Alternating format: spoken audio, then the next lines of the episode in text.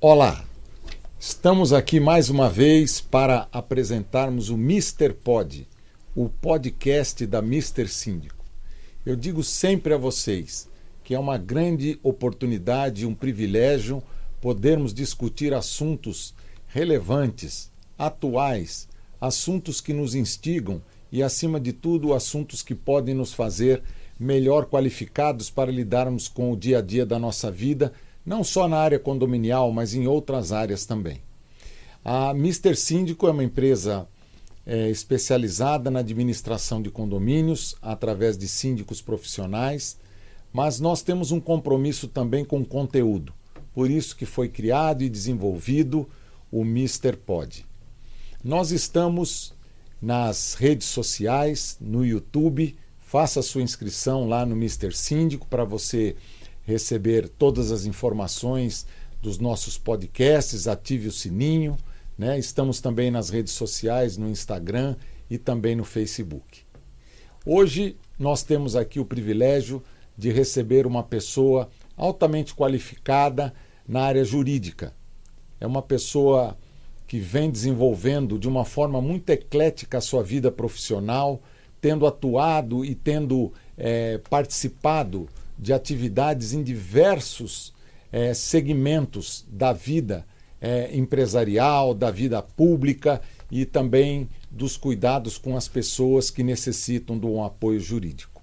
Por isso, nós temos o prazer e o privilégio de receber aqui o doutor Érico Olivieri, que eu vou passar a chamar de Érico, né, por uma questão de facilidade aqui para a nossa conversa mas estamos imensamente felizes com a sua presença aqui, Érico. Por favor, seja bem-vindo e fale um pouquinho sobre você, né? É sobre toda essa bagagem que você construiu ao longo do tempo. Bom, primeiro eu gostaria de agradecer a oportunidade, né? É, é muito importante, né? Participar de programas como esse porque difundem a conhecimento, né? Em setores que como o condominial, que tem uma certa carência, os síndicos não são formados em direito. Sim. Então, né, é, é, acho que agrega muito, né, é, é muito valioso os profissionais é, socorrerem das informações, né. Eu tive a oportunidade já de assistir outros podcasts e, e eles são muito enriquecedores. Então, muito obrigado. É, nesse agradecimento que eu inicio, né? E uhum. eu sou advogado já há 22 anos, né? Fiz ontem 22 anos de carreira. Parabéns. E nesses 22 anos eu atuei em diversos segmentos, né? Primeiramente eu tive meu escritório, tive meu pai era meu sócio, meu pai também é advogado e tive, né, uma advocacia muito uma atuação muito intensa, né? Porque até porque era início de carreira mas depois outros interesses me levaram a atuar em, em outros segmentos, como na administração pública municipal, no PROCON, até na administração pública federal, né? Já fui uhum. assessor jurídico de sindicatos, então é, e de empresas e pessoas, condomínios, enfim, né? Uma, claro Nesses 22 anos, acho que foi suficiente para ter assim uma experiência bem vasta, né, e,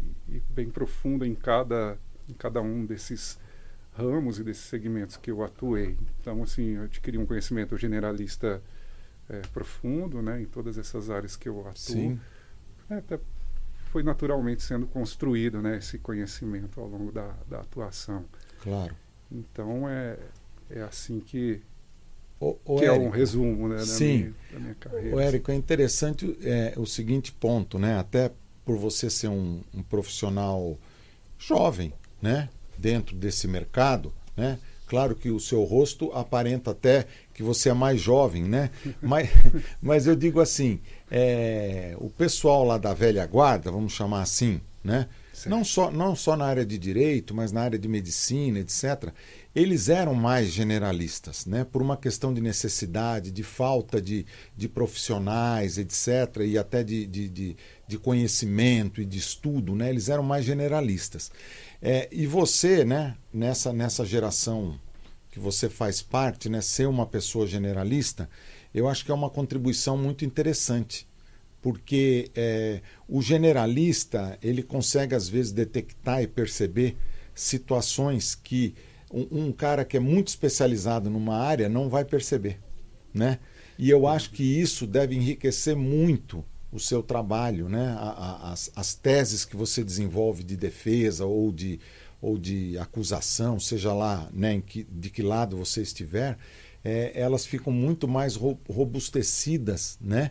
Pelo fato dessa amplitude de conhecimento que você adquiriu ao longo do tempo.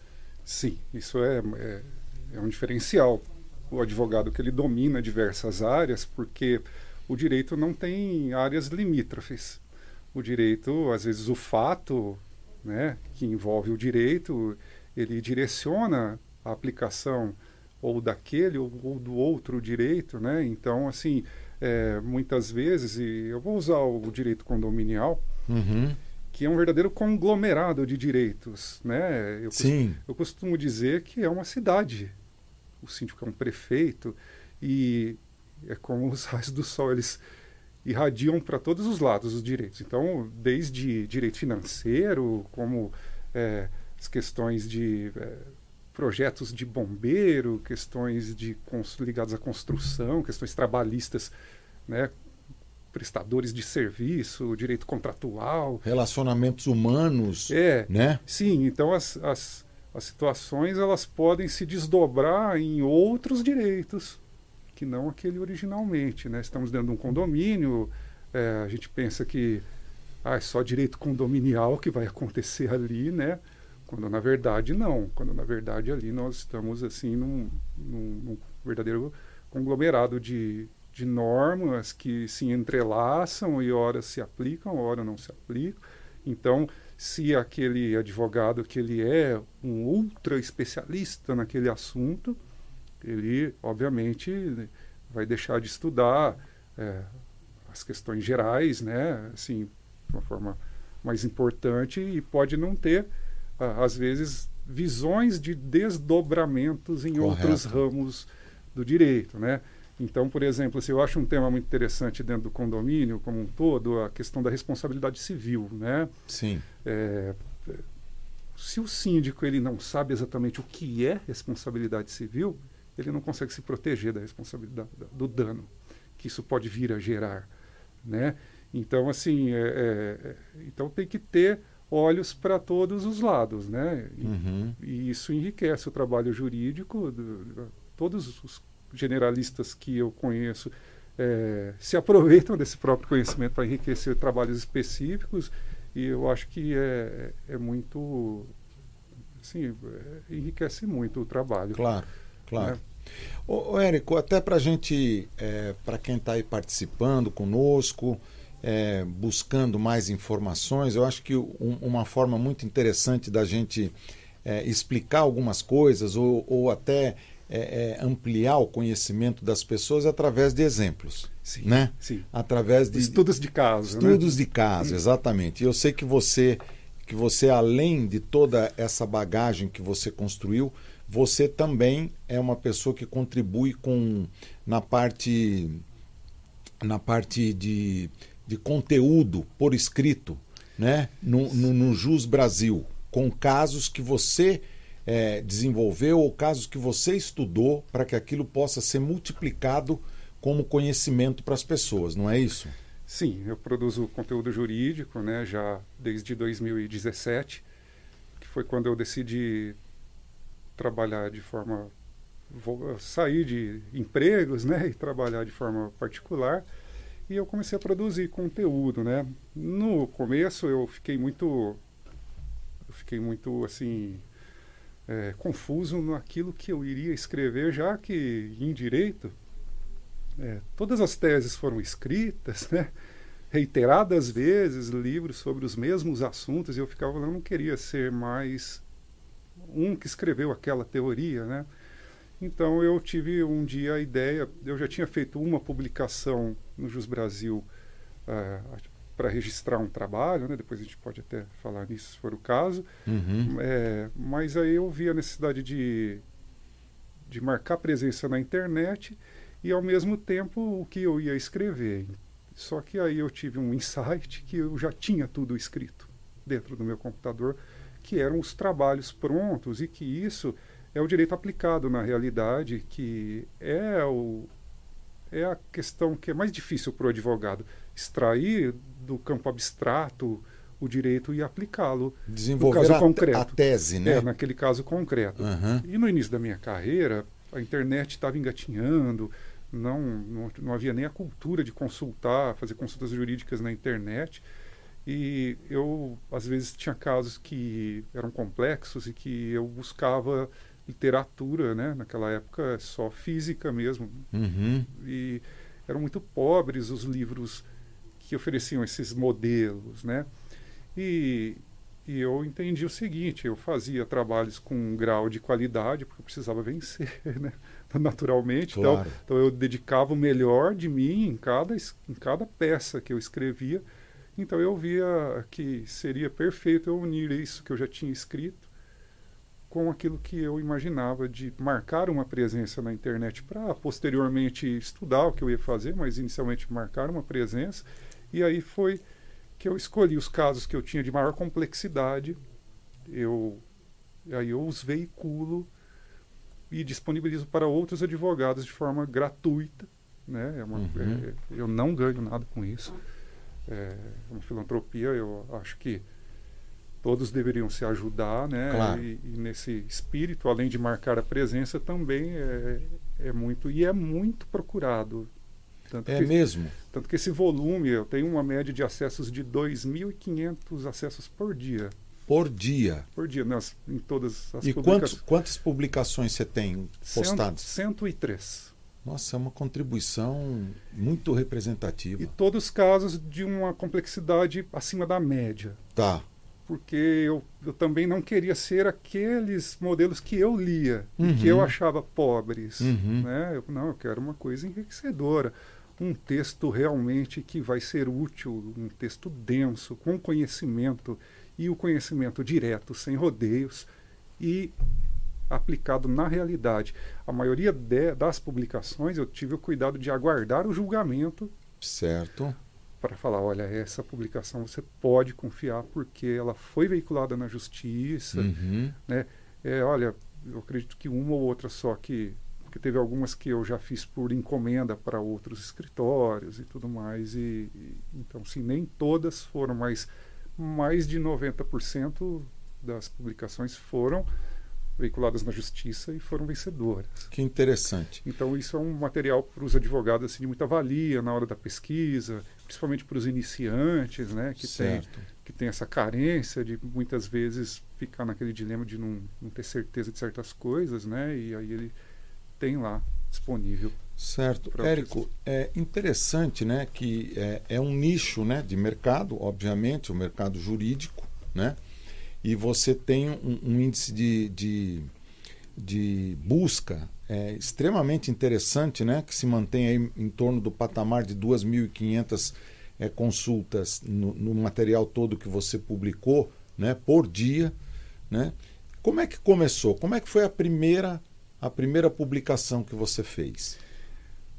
É interessante essa história porque não tem nada a ver com a segunda, com os motivos que ensejaram a segunda publicação, né? Da segunda em diante. Em diante. É, que aconteceu foi que eu trabalhava num, num determinada instituição e houve um problema jurídico inédito, onde não havia jurisprudência, não havia literatura, não havia, Você não tinha onde consultar. não havia.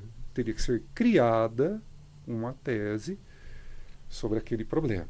Né? Eu não vou entrar aqui na tese em si, porque Sim, seria, né, sim. seria discorrer, não teria fim aqui a exposição.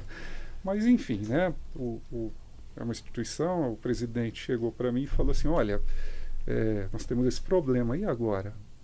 Eu pedi um tempo, fiz um parecer e apresentei.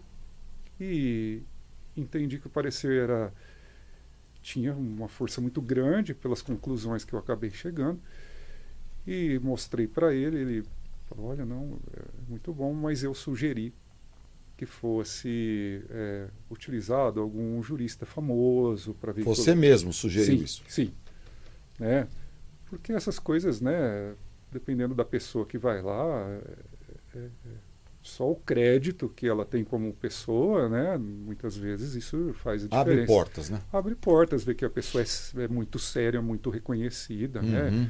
Então acho que seria importante, porque era um problema muito importante, né? Então eu não estava ali com ego, não queria, é, queria realmente solucionar a questão. Sim.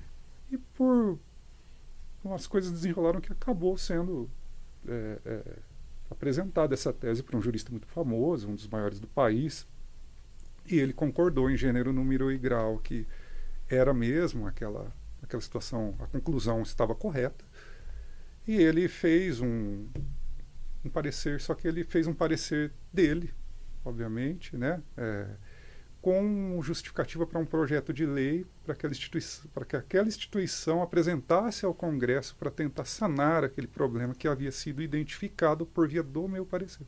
Uhum. Então, é, ele fez isso e tudo mais, apresentou lá o projeto de lei e tudo mais. E aí eu, eu que era o autor né, da tese, resolvi fazer para registros autorais, né, porque se adquirisse grande repercussão, haveria, havia a chance de, de ser muito, de haver muita repercussão em cima daquela tese, então, inclusive financeira, era um assunto que envolvia muito dinheiro. Então eu resolvi eh, registrar ao menos a autoria da tese com a publicação no, no Jus Brasil. Então essa foi a história da minha primeira publicação. Uhum. Na segunda eu já estava com o intuito de de marcar mesmo uma presença né, na, na, internet. Sim. E resolvi fazer dessa forma que eu, que eu faço, né, que é, a, é disponibilizando os trabalhos aí para os colegas, né? Uhum. Tá ali na tá na tela aí, né? Tá na tela, né? Uhum. É, eu não estou logado aí, Sim. então não vão, vai aparecer as, as estatísticas, né? Certo. Mas se abaixando aí, ó, ali tem, por exemplo, a última a última ação o último modelo né, foi uma ação de despejo. É uma ação de despejo que não é comum, por isso eu publiquei. Então, tá. ações, ações, muito comuns eu não. Você não coloca. Eu, é. Abaixo está uma raridade ali que eu escrevi ao longo do tempo alguns artigos mesmo escritos, né, não, que não são modelos de trabalho pronto. Certo. Eu escrevi sobre o chat GPT. Uhum. Que, inclusive, é, eu, né, antes de, de, chegar aqui, eu falei, olha, o chat GPT é uma, uma ferramenta que é muito interessante até para os síndicos. Uhum. Eu, antes de sair, eu até trouxe aqui, eu fiz perguntas para o chat GPT. Olha. É. Tá. Eu fiz uma pergunta para o chat GPT assim isso, desculpe esse gancho, mas para mostrar, mostrar para os síndicos uhum. pode ser uma importante ferramenta. O Chat GPT chegou com uma novidade, tá, né? É, as Sim. inteligências artificiais, de maneira geral, estão chegando com muita força. Crescimento. E pode ajudar muito advogados, síndicos e uma gama de profissionais assim que eu não sei enumerar. Porque, é, e eu assim dei um conselho para um síndico edilício em relação à responsabilidade civil. Opa! E ele me escreveu aqui uma resposta. Por favor. Com... E a pergunta muito interessante. É, posso ler? Pode. Eu tenho autorização? Claro. É, então vou fazer aqui. Como síndico edilício, você tem a responsabilidade de gerenciar e tomar decisões em relação à propriedade que está sob sua responsabilidade. Isso inclui garantir que a propriedade esteja segura e em boas condições, bem como garantir que os residentes e visitantes estejam protegidas protegidos contra possíveis danos. Meu conselho para você é da, não é o meu, da inteligência sim, artificial. Sim. O meu conselho para você em relação à responsabilidade civil é estar sempre ciente das leis, que é muito importante isso, né? Sem dúvida. E regulamentações que regem a responsabilidade civil em sua região. Certifique-se de ter uma apólice de seguro abrangente que cubra todos os riscos potenciais associados à sua propriedade e suas opera operações. É importante que você faça um esforço consciente para manter a propriedade em boas condições e garantir que quaisquer problemas ou riscos sejam registrados e corrigidos. Faça inspeções regulares e adote medidas preventivas sempre que possível. Além disso, é crucial manter registros detalhados de todas as suas ações e decisões como síndico, incluindo quaisquer problemas ou incidentes que enviaram que enviaram na propriedade. É a palavra inteligência artificial, não é. utilizou a palavra mais apropriada. Correto. Isso pode ajudá-lo a provar a sua diligência em caso de ação judicial. E terminando, lembre-se de que, como síndico, você é pessoalmente responsável por quaisquer ações ou omissões que possam resultar em danos ou benefícios para outras pessoas. Por isso, é essencial que você tome todas as medidas necessárias para proteger a propriedade e as pessoas que nela residem ou visitam.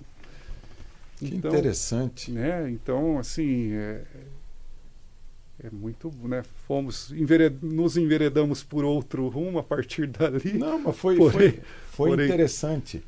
Porém, né? É, a partir daquele, daquele artigo. Daquele né? artigo, né? que, que possivelmente, como você mencionou, você pode usar a mesma ferramenta né? para a parte jurídica, mas também você pode usar para a parte condominial, para a parte de engenharia Sim. e tantas outras coisas. Sim, né? nesse artigo eu mostro para os advogados algumas, alguns questionamentos que eu apresentei para a inteligência artificial, né? perguntas técnicas de direito e as uhum. respostas. Eu compartilho as respostas que, eles, que a inteligência forneceu para que eles vejam que realmente é uma coisa que chegou para ficar e que é muito útil e que aqueles que não se adaptarem a essa nova realidade, né, vão passar Sim. a ficar em desvantagem, porque a inteligência artificial ela é, ela é muito, muito interessante. E, é, e só um, um, detalhe, né, para se entender a diferença, por exemplo, da inteligência artificial com a pesquisa no Google, a diferença é que a inteligência artificial ela toma uma decisão. Então, ela não só apresenta resultados, ela toma uma decisão de qual é o melhor resultado e por que é o melhor resultado e apresenta. Uhum. Então aí é o diferencial de um, uma pesquisa, né, no, no, site de buscas, por exemplo. Sim. Então para os advogados, para os síndicos e para todos em geral, né, acho muito, muito interessante.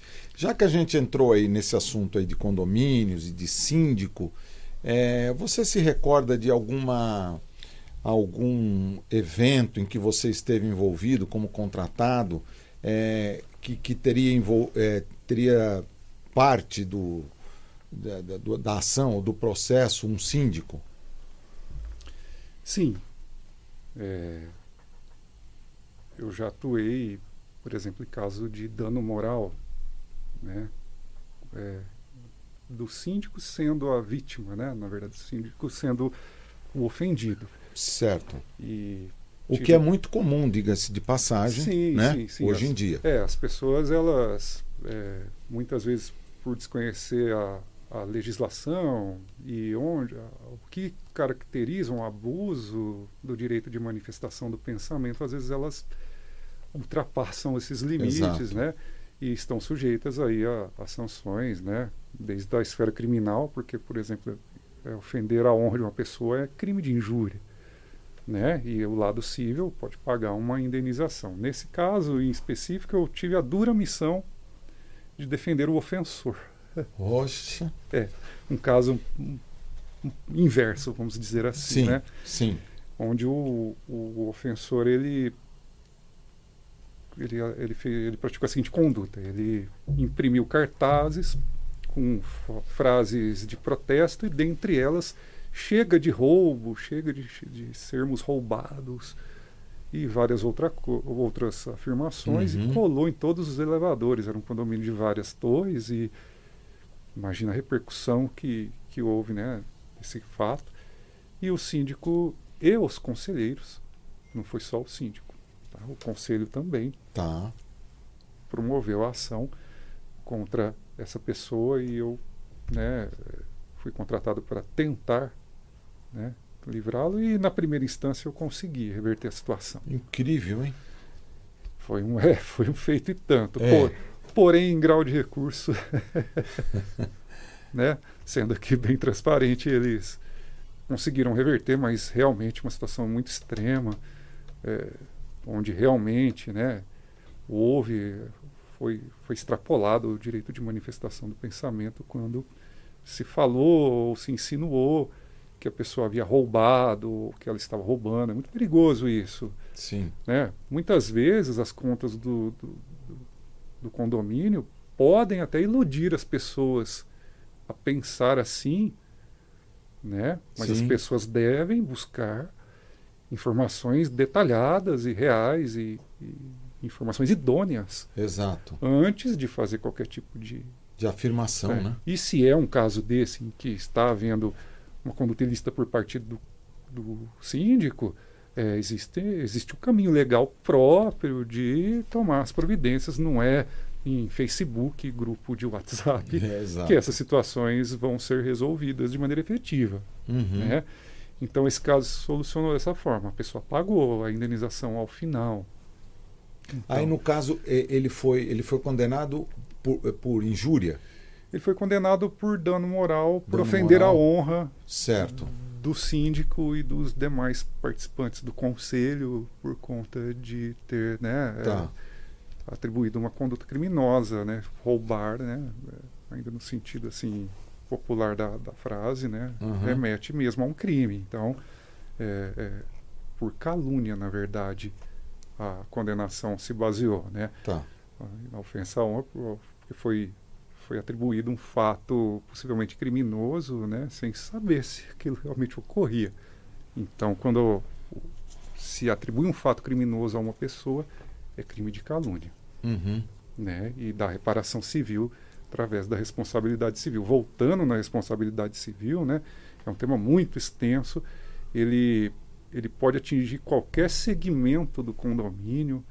É, eu tenho um caso, por exemplo, é, que o condomínio contratou um prestador de serviços autônomo e que era um serviço que exigia a escalada do, do prédio. Do prédio. E esse, essa pessoa veio a cair por não estar usando os EPIs, os equipamentos adequados. Uhum. E o condomínio permitiu que nessas condições as normas regulamentadoras fossem desrespeitadas e com isso ele adquiriu uma responsabilidade solidária junto ao a, de indenizar, uma responsabilidade né, é, direta, aliás, Sim. de indenizar a família, o próprio, próprio, ele não faleceu, tá. mas ele ficou com graves sequelas, então de pagar uma pensão e tudo mais. Então o tema da responsabilidade, responsabilidade civil ele pode adquirir assim dimensões assim estratosféricas, porque essa indenização foi altíssima. Não foi um caso em que eu trabalhei, é, na verdade, eu fui consultado pelo condomínio, nesse caso, o condomínio da minha irmã. Minha irmã mora nesse condomínio. Ah, ok. Aí ela falou, olha, podemos escutar, né? Aí eu dei a minha opinião jurídica uhum. para eles, né? Mas, enfim. Então, assim, a responsabilidade civil, o que eu vejo, na verdade, o que o, a própria inteligência artificial disse, né? Conhecer bem, bem as leis. É muito difícil, às vezes, para o síndico saber o contorno que é responsabilidade civil até onde ela vai, onde ela se aplica. E não é algo tão, tão complexo de se entender. Uhum. Porque, na verdade, a responsabilidade civil é, ela ocorre quando há um dano decorrente de uma atividade, de uma infração legal. Então, assim, ah, não se obedeceu à lei logo e surgiu um dano por conta disso, isso é responsabilidade civil. Sempre ela vem decorrente da inobservância das normas legais. Nesse caso que eu acabei de citar, né, o condomínio não exigiu que o prestador é, cumprisse a, as leis né, de segurança para aquele tipo de atividade. Logo, ele acabou envolvido numa responsabilidade direta. Né? Uhum. Né? E o condomínio ele tem, ele tem uma coisa interessante que ele responde também pelos prestadores que ele contrata. Né? Isso é chamado, está dentro da responsabilidade civil também, né? um tema é, da responsabilidade civil, que é a culpa in elegendo, que é a culpa na, na má eleição daquele prestador, daquela empresa, né? e a culpa in vigilando, que é a, o dever de vigilância. Ah, o condomínio não pode simplesmente Fiscalização. Contra, contrata isso, contratar um, um prestador de serviço ou uma empresa e virar os olhos e deixá-los lá fazer o que eles bem entendem. Ele assume a responsabilidade pela vigilância de quem ele contrata né? e pela eleição de quem ele contrata. Por isso que os prestadores que cometem, é, que, causam danos a terceiros, né, geram uma responsabilidade direta do condomínio por conta dessa responsabilidade que tem da eleição. Ele é responsável pela eleição daquele prestador e pela vigilância do trabalho que ele realiza. Tá. E quem arbitra a penalidade do. A indenização, no é. caso. A indenização é um tema bem polêmico, né? Porque a moral não é. Não, não podemos estabelecer critérios objetivos para valores morais. Quanto vale a sua moral, quanto vale a minha. Né? Uhum. É, foi se criando é, é, entendimentos conforme a gravidade das situações, porque a lei também ela é genérica a indenização ela, ela mede pela extensão e pela gravidade do dano, segundo o Código Civil. Então isso é muito amplo, né? é muito genérico. Tentou-se no passado já até tabela, é, se fazer uma tabela, mas uhum. as situações são, são infinitas de que pode ocorrer dano moral. É muito subjetivo, né? Sim. E aí, é, para cada tipo de problema, hoje em dia, de, é, já existem já existe muita jurisprudência de dano moral, né? E eles mais ou menos segmentam. Então, por exemplo, ah, uma ofensa à honra, porque foi xingado, então mais ou menos obedece a um padrão. Ah, não, foi uma morte, né? A pessoa, por exemplo, é, é, praticou uma manobra indevida no trânsito, matou uma pessoa. Então eles têm um outro padrão. Né? A, pessoa, a pessoa perdeu uma parte do corpo, sabe? Uhum. Tudo isso, né? Cada cada tipo mais ou menos de, de problema é, de dano que eles colocam um, um, patamar médio de indenização. Por exemplo, é, negativação indevida do nome. A indenização, a indenização ela, ela não costuma superar 10 mil reais, dependendo do caso. Porque o caso também ele pode causar outros danos, né? É, desdobramentos. Desdobramentos, né? Nesse caso, uhum. ah, eu é, tive meu nome negativado e aí eu não pude comprar um, fui na concessionária de, de comprar um carro e aí eu não consegui, passei vergonha e tudo mais. E aí a situação ela vai, ela vai tomando outras dimensões, né? Uhum. Então, é, então eu acho sempre esse, essa questão da responsabilidade civil é um tema muito sensível porque pode, pode advir de qualquer situação, né? E, e, também a questão do conhecimento que o síndico tem, a noção que o síndico tem do que é responsabilidade civil. De, porque se ele tem essa noção, ele consegue fazer a previsão, ele consegue se defender, ele consegue uhum. administrar melhor, uhum. ele vai evitar problemas para ele. Certo. Então eu acho é, que é um dos principais temas assim que o síndico deve dominar ou ter um, um departamento jurídico, né, que lhe auxilie. Eu vejo também um problema às vezes é essa distância que existe entre o escritório de advocacia e às vezes o condomínio. Hum, na maioria das vezes o que eu vejo é uma certa distância, né? Uhum.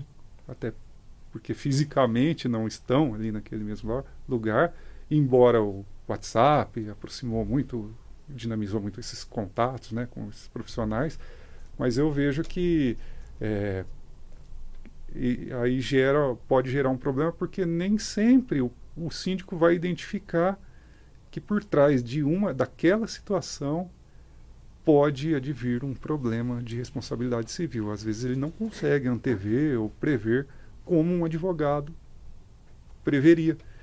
E às vezes tendo um advogado mais próximo uhum. ou que trabalhe direto no condomínio é um, faz uma diferença assim enorme. Um custo maior para o condomínio. Sim. porém a, a, a, qualidade da administração ela vai se ela elevar sobremaneira é assim né? Então, Correto. Então, assim, é, é isso. Sim. Para encerrar a questão da responsabilidade civil. Sim, é de uma forma bastante clara e objetiva. Bem, você que está conosco assistindo este Mr. Pod com o Dr. Érico Olivieri, está recebendo aí uma quantidade grande de informações Compartilhe isso com seus amigos, seus familiares, seus vizinhos, seus colegas de trabalho. Né? Aproveite e deixe uma mensagem para nós aí onde você, na rede que você estiver assistindo. Também nos envie sugestões de temas que você ache relevante para que a gente possa também encontrar o profissional adequado para estar aqui conosco. Mas de qualquer forma, muito obrigado por estar assistindo ao nosso Mr. Pod. É, um outro ponto que eu queria colocar, Érico, é sobre a questão das redes sociais, né? Normalmente os síndicos, eles não participam das redes sociais dos condôminos em geral, né? A gente deixa essas redes para que eles ali discutam assuntos de interesse entre eles, sugestões de, de, de, prestadores de serviço ou de assuntos que eles queiram levar para a administração do condomínio.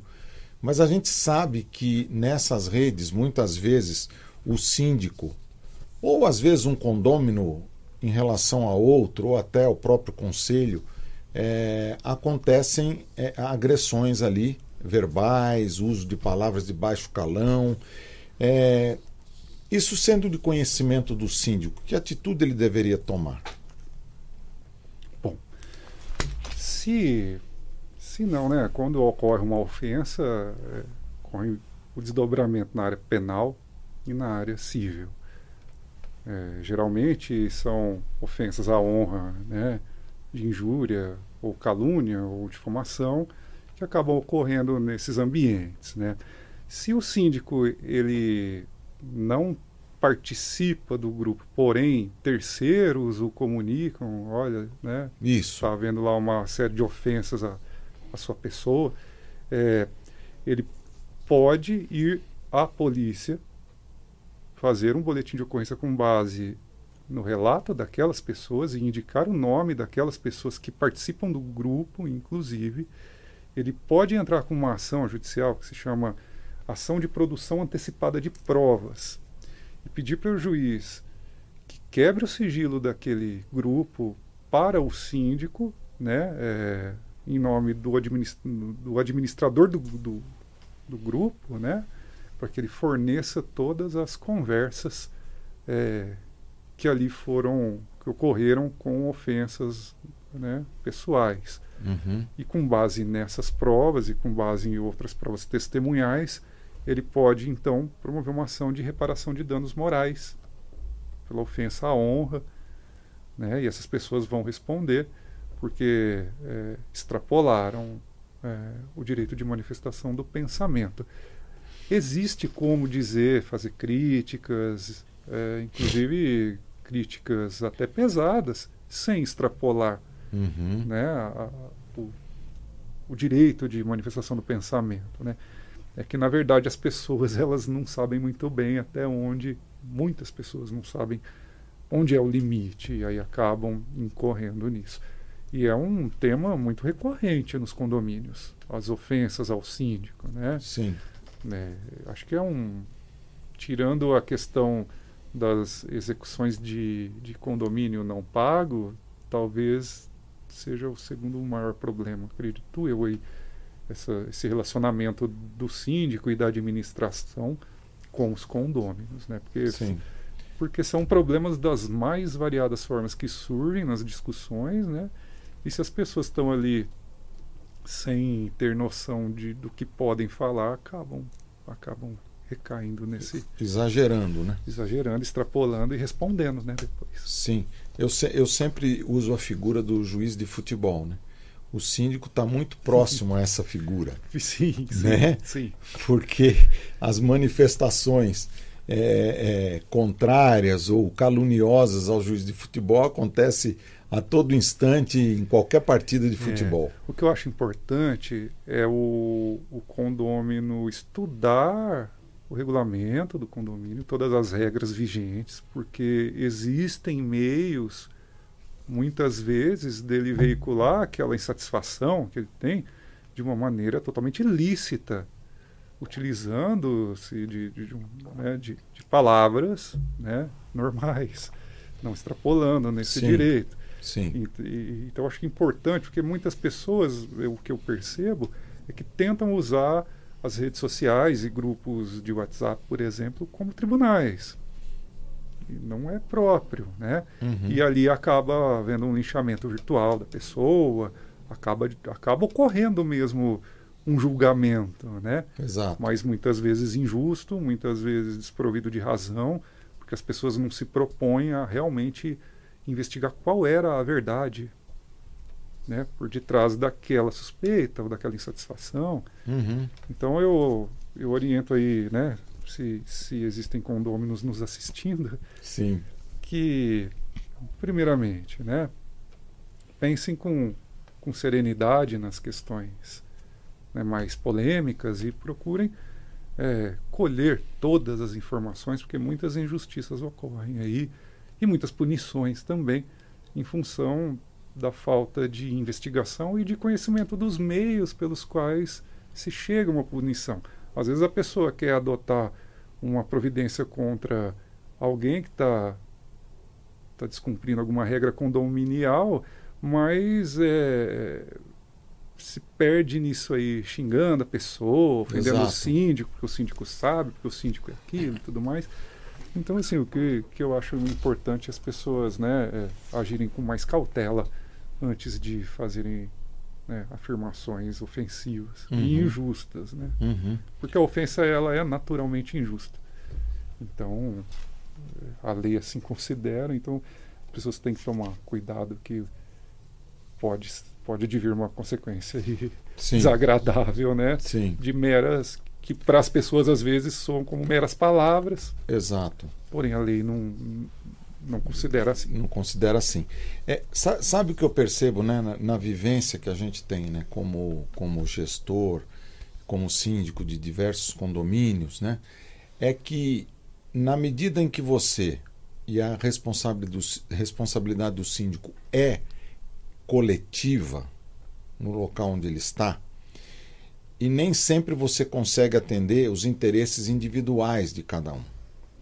Então, na medida que você pauta a sua gestão, e ela deve ser assim pelo coletivo, muitas dessas pessoas que têm os seus interesses de ordem pessoal é, é, limitados ou não atendidos, elas passam a criar esta manifestação agressiva contra o síndico.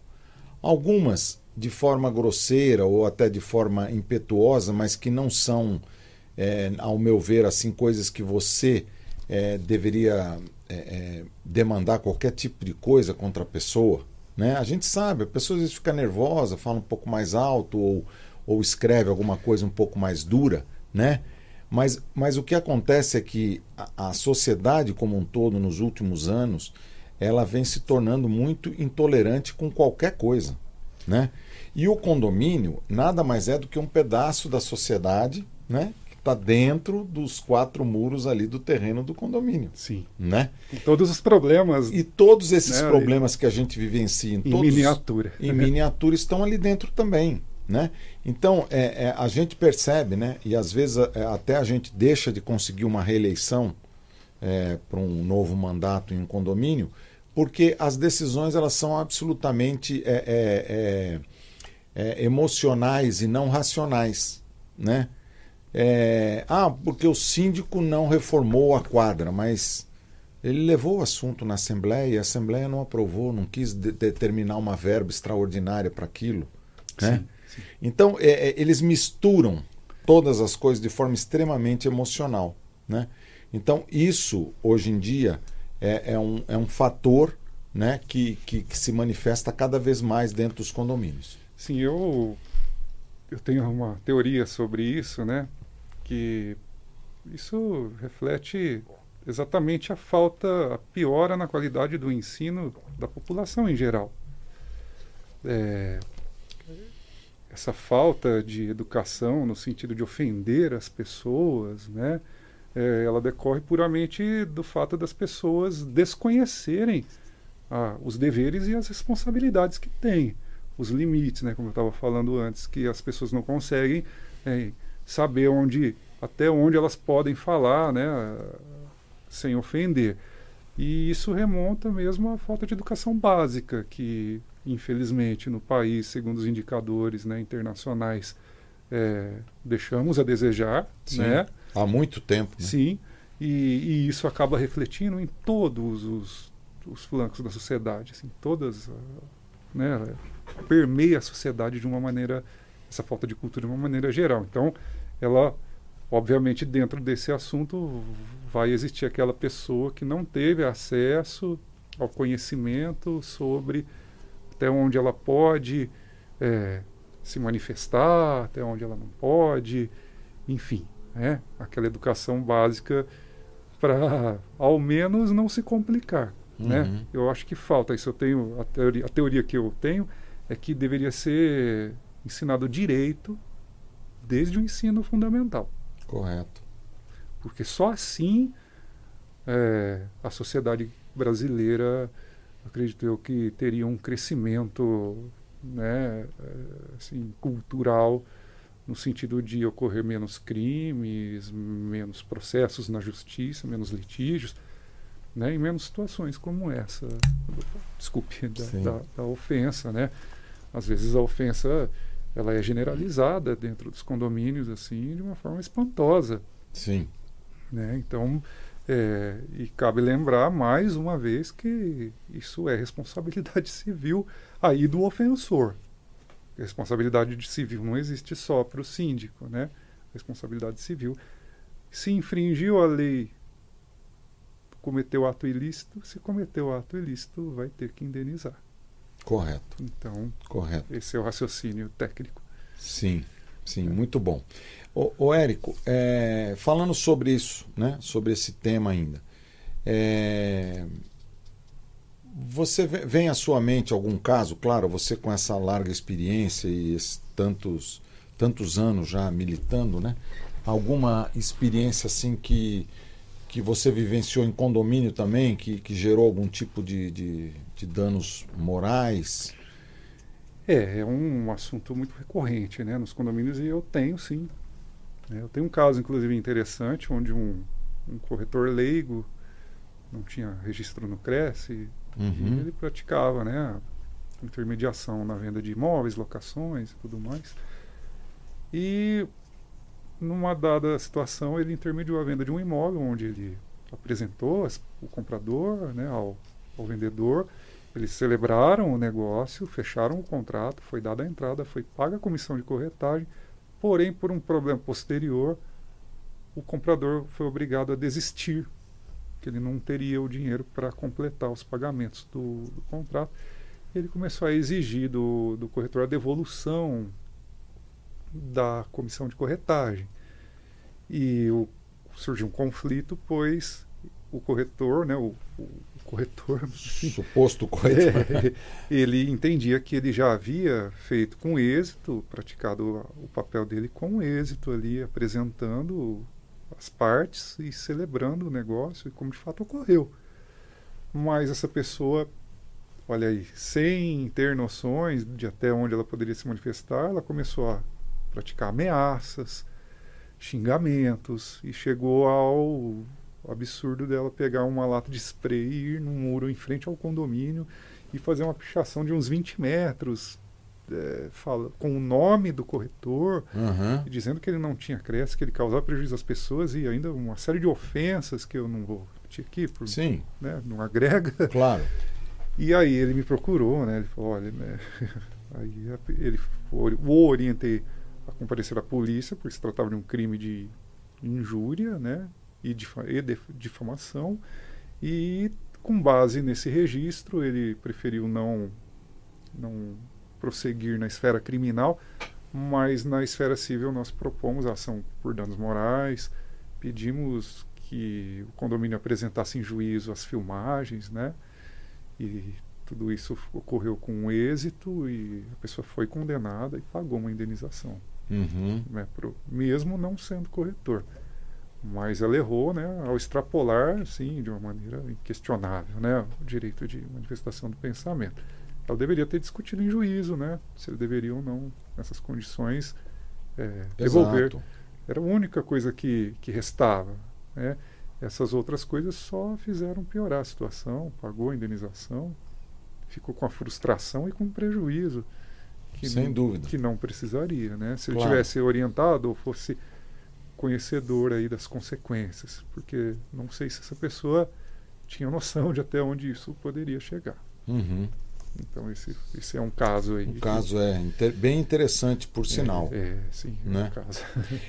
É, Érico, é, o nosso tempo vai passando, né? E são tantos pontos interessantes que a gente pode aproveitar, mas já é uma, uma regra aqui, né? No, no Mr. Pod que você já está convidado para retornar. Ah, eu já tá certo? manifesto minha aceitação. Que ótimo. Com enorme prazer. Que ótimo. Tô, eu acho muito produtivo, né? Como disse no início, uhum. né? É, difundir conhecimentos assim, ajudar as pessoas, né? A, não, a evitar problemas, né? Sim. Acho que isso é muito gratificante quando uma pessoa consegue com a minha orientação ou com a orientação de programas que nem o seu, uhum. né? evitar problemas né? para a vida.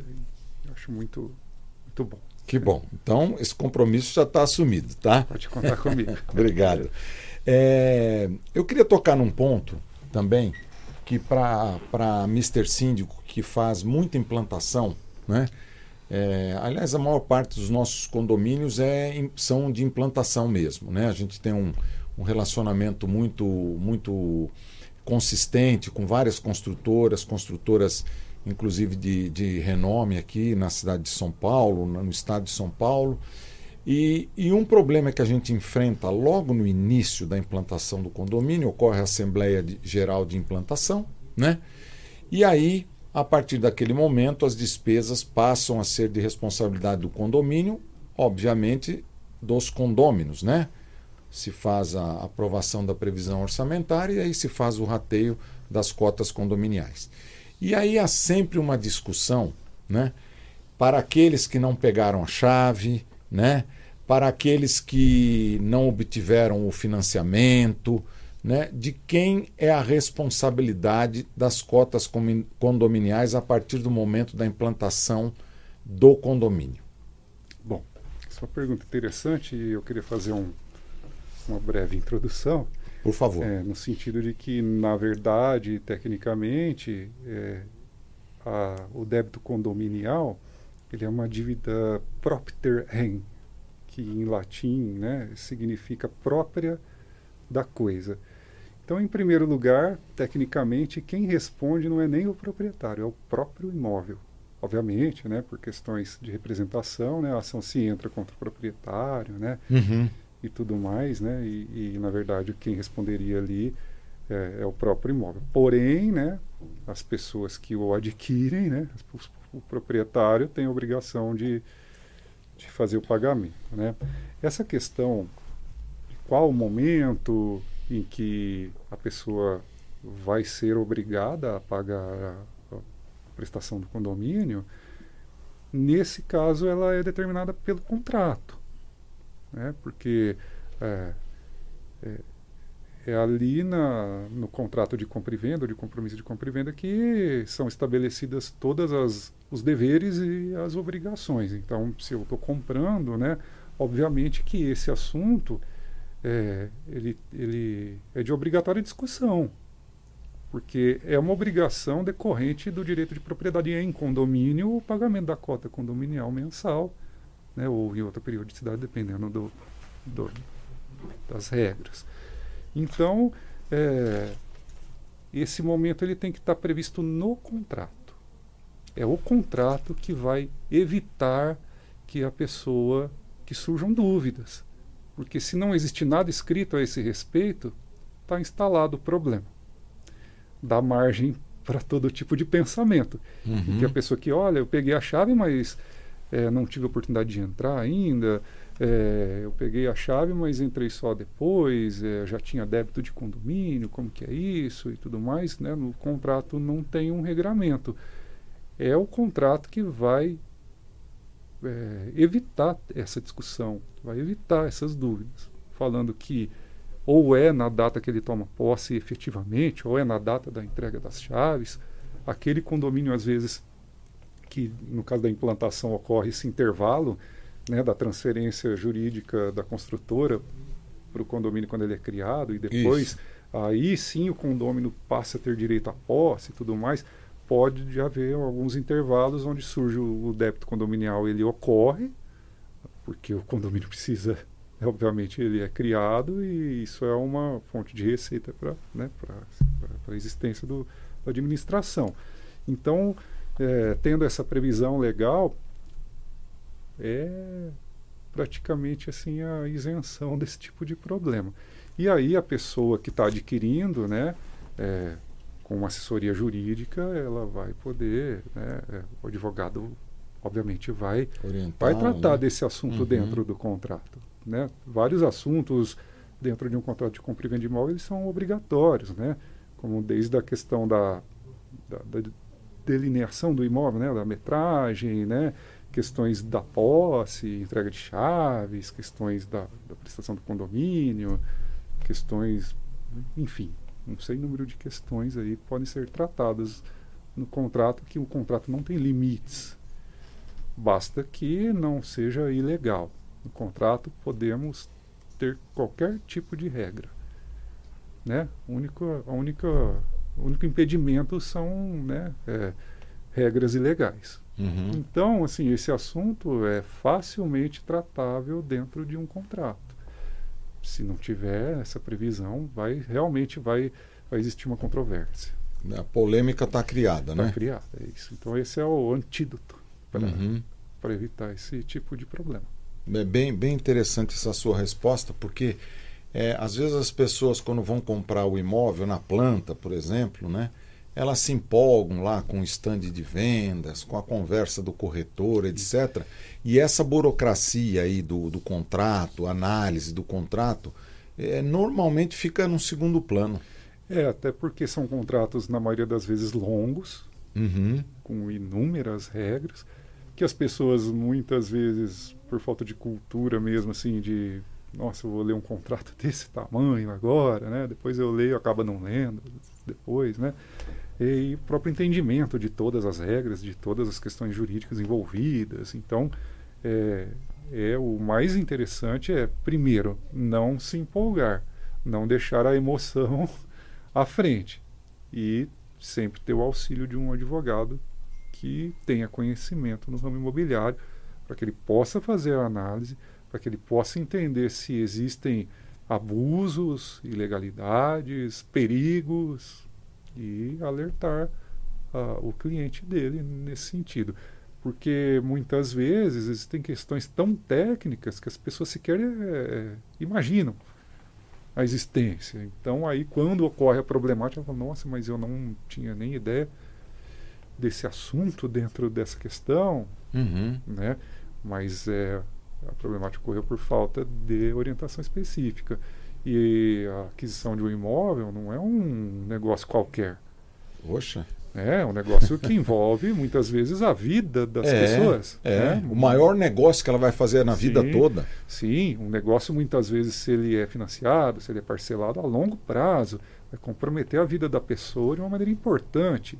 Então, assim, vale a pena perder um tempo, pagar uma consulta jurídica para um advogado e que esse advogado faça uma leitura atenta e especifique, ilustre para a pessoa de uma maneira né, que ela possa entender todas as questões importantes de maneira que ela entenda o que ela está contratando, que ela entenda quais são os deveres dela e que ela entenda principalmente as consequências do descumprimento dos deveres que, que ela tem, Uhum. que podem ser catastróficos também, Claro. né? com retenção de valores, com enfim, né? É. Perda de tempo com toda a negociação, É, né? Então, é. enfim, então é É verdade. Nossa, mas foi, foi bem interessante a sua, sua colocação.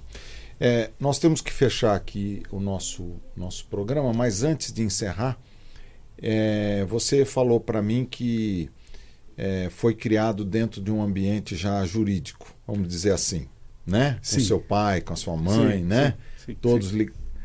todos É, meus pais eles eram da polícia, né, inicialmente. Meu pai era formado em direito e quando ele se aposentou ele abriu o escritório de advocacia. Mas certo. desde criança, né, escutando todas aquelas conversas, né, que para mim não faziam sentido, mas o meu subconsciente estava guardando. Estava tudo. registrando, é. Quando eu estudei direito penal, né, eu percebi toda aquela bagagem involuntária que eu tinha. Olha só. Porque meu pai, ele ele era escrivão de polícia, e quando não tinha com alguém para ficar comigo, ele me levava para a delegacia. Olha. E eu escutava os depoimentos das pessoas que eram chamadas lá. Uhum. Eu escutava, mas enfim, né, era só uma criança, mas depois eu tudo fez sentido para mim. Imagino, Né, tudo imagino. aquilo. E tive uma familiaridade muito grande com o direito penal por conta disso, né? Claro. Aí depois meu pai, ele já era formado em direito, tive sete anos o escritório com ele, né? Fomos sócios, foi uma, uma sociedade muito, muito bem sucedida, né? Nunca Uhum. tivemos nenhum problema. Uhum, que E bom. depois, né, eu, eu desmanchei a sociedade com ele, porque ele parou de advogar e segui esses outros rumos aí que eu, que eu disse no início, né? Tá. E, ne- e nesses sete anos que você trabalhou com seu pai, é, tem alguma alguma situação assim que você destacaria que tenha chamado atenção nessa nessa relação de vocês? Sim, tem diversas, né? Se fosse sete anos foi o suficiente. Aliás, antes, porque meu pai abriu o escritório dele no dia 2 de janeiro de 1987. Eu estava lá nesse momento, né? E nunca mais me esqueci. E eu ficava frequentando desde aquela época o escritório dele, né? Então, assim, Uhum. é, paralelamente eu vivia uma vida jurídica com ele mesmo, né, na, na, na infância, na adolescência e tudo mais, mas eu acho a mais interessante foi o, o caso da minha primeira audiência oficial, que ele estava do, do lado contrário. Ué, mas vocês não eram do mesmo escritório? Pois é, foi uma, uma questão, né, vou explicar aqui para ficar, né, gera essa dúvida realmente, né? Aham. aconteceu o seguinte, uma, uma pessoa me procurou e falou, olha, eu tenho um problema, a pessoa já me conhecia, falou, eu tenho um problema, era há 22 anos, era logo no início da minha carreira, né, primeira audiência, e era a época ainda do, da locação de telefone, Ah, me lembro bem. E aí a pessoa falou, "Ó, Telefone fixo. Sim, realmente eu loquei, não tive como pagar, passei por uma dificuldade, né? E chegou essa carta de uma audiência. Você não pode me ajudar, comparecer comigo, né? Vamos tentar fazer um acordo. Não, tudo bem. E faltava uns algum tempo ainda para a audiência, eu anotei na minha agenda e vida que segue, né? Aí eu falei um dia antes, eu falei pro meu pai, olha, amanhã eu tenho uma audiência. Eu já tinha feito diversas audiências com ele no estágio e até outras audiências que nem era estágio, mas eu ia também. E, né, eu estava fazendo direito, né, eu participava. Então não era muito novidade, não foi um espanto, nada disso. Ele falou, ah, é, tudo bem tal. No dia da audiência, no período da manhã, ele. Eu falei de novo, eu falei, olha, eu tenho uma audiência hoje, e ele.